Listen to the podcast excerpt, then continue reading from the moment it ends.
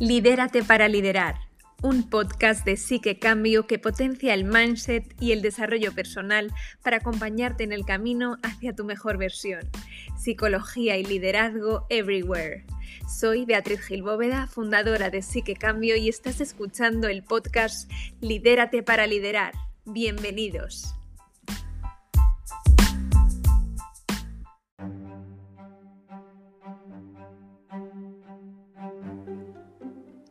Hoy quiero hablaros sobre un tema de importancia crítica debido al momento en el que vivimos derivado del COVID-19 y la pandemia mundial. Se trata de la autoestima. Hoy en día el continuo cambio social, la inestabilidad laboral, el ritmo frenético, el aislamiento social, el descuido de las relaciones personales y la presión por ser cada vez más productivos y eficientes puede poner en jaque nuestro equilibrio psicofísico.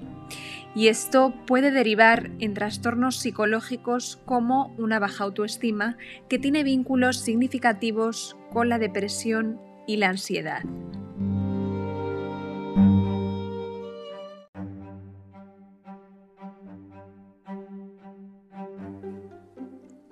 Según la Organización Mundial de la Salud, en el año 2025 la depresión será la primera causa de discapacidad en el mundo.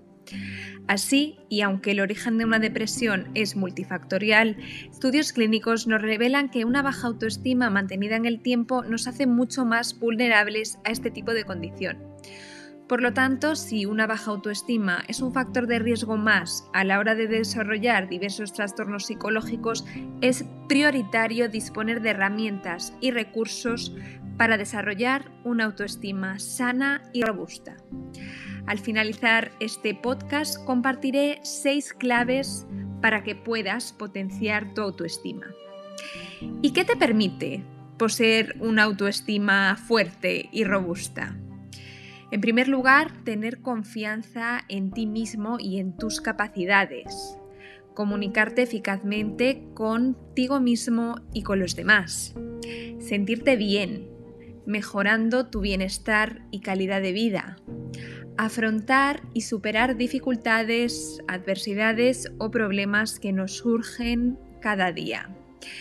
Y por último, adquirir compromisos y por lo tanto ser más responsables al no eludirlos por el temor a los riesgos y fracasos, que se convertirán en oportunidades, retos y experiencias.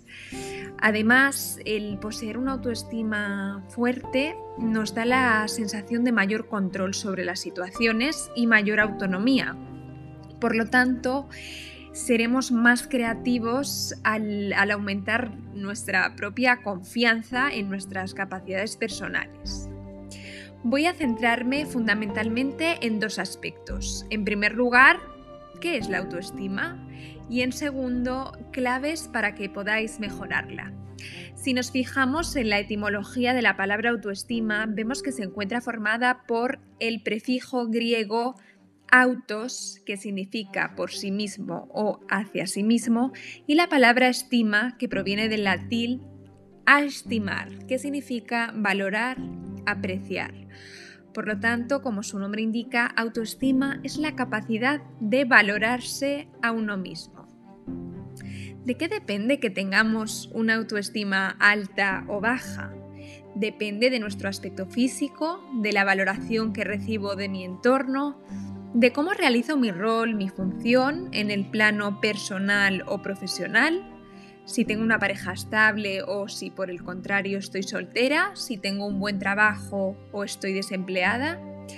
En primer lugar, la autoestima es un proceso y como todo proceso se puede aprender y desarrollar. Y así es. La autoestima se aprende, primero desde nuestro entorno familiar y social, en casa, en el colegio, con nuestros padres, profesores y primeras amistades. Más adelante con nuestras parejas, en la universidad y en el trabajo. Es un aprendizaje que se da a lo largo de toda la vida. Hay muchas definiciones de autoestima y yo hoy quiero compartir la mía. Para mí, autoestima es conocerse, aceptarse, con nuestras virtudes y fortalezas y también con nuestras áreas de mejora. Es quererse, estimarse, valorarse, respetarse y mimarse. Es saber relacionarme excelentemente conmigo misma, siendo yo misma, con autonomía y poniendo límites a la intrusión de los deseos de los demás. Y entonces, Beatriz, me dicen muchos clientes, ¿la autoestima se puede mejorar? Por supuesto que se puede mejorar y desarrollar. ¿Y cómo podemos mejorarla? A continuación voy a compartir las seis claves.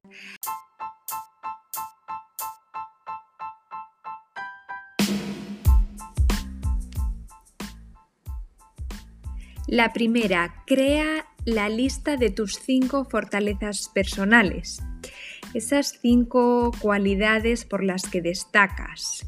Es probable que si te pones a pensar en frío no te salgan fácilmente. Para ello te doy un tip. Piensa en los logros más importantes que has alcanzado a lo largo de tu vida y qué hizo falta en cada uno y de allí podrás averiguar cuáles son esas cinco fortalezas que te hacen destacar y brillar. Cuando tengas un momento más bajo puedes acudir a tu lista, verás cómo te sientes mucho mejor. La clave número 2. Define objetivos personales y dibuja un plan de acción. Sentir que eres capaz de lograr lo que te propongas te hará sentirte con confianza y capaz. Clave número 3. Practica a menudo actividades y hobbies que te hagan sentir bien. Dale prioridad en tu agenda. Clave número 4. Haz ejercicio. De manera regular. 30 minutos cada día de ejercicio aeróbico hará que segregues endorfinas y te sientas muy bien a corto y largo plazo.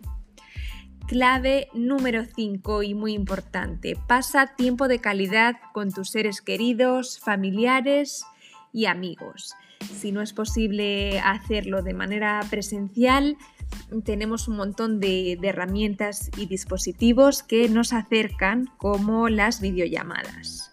Y por último, la clave número 6 y relacionada con la anterior, desintoxícate digitalmente hablando. Estamos más conectados que nunca y sin embargo nos sentimos más solos que nunca. ¿Eres consciente del uso que le das a las redes sociales? ¿Es mucho? ¿Es demasiado? Te propongo que pases un día de desconexión digital y que conectes con la naturaleza, con familia y amigos. ¿Aceptas el reto?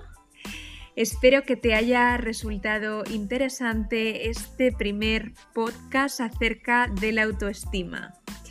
Que tengas muy buen día y nos vemos en el próximo podcast. Un abrazo y hasta pronto.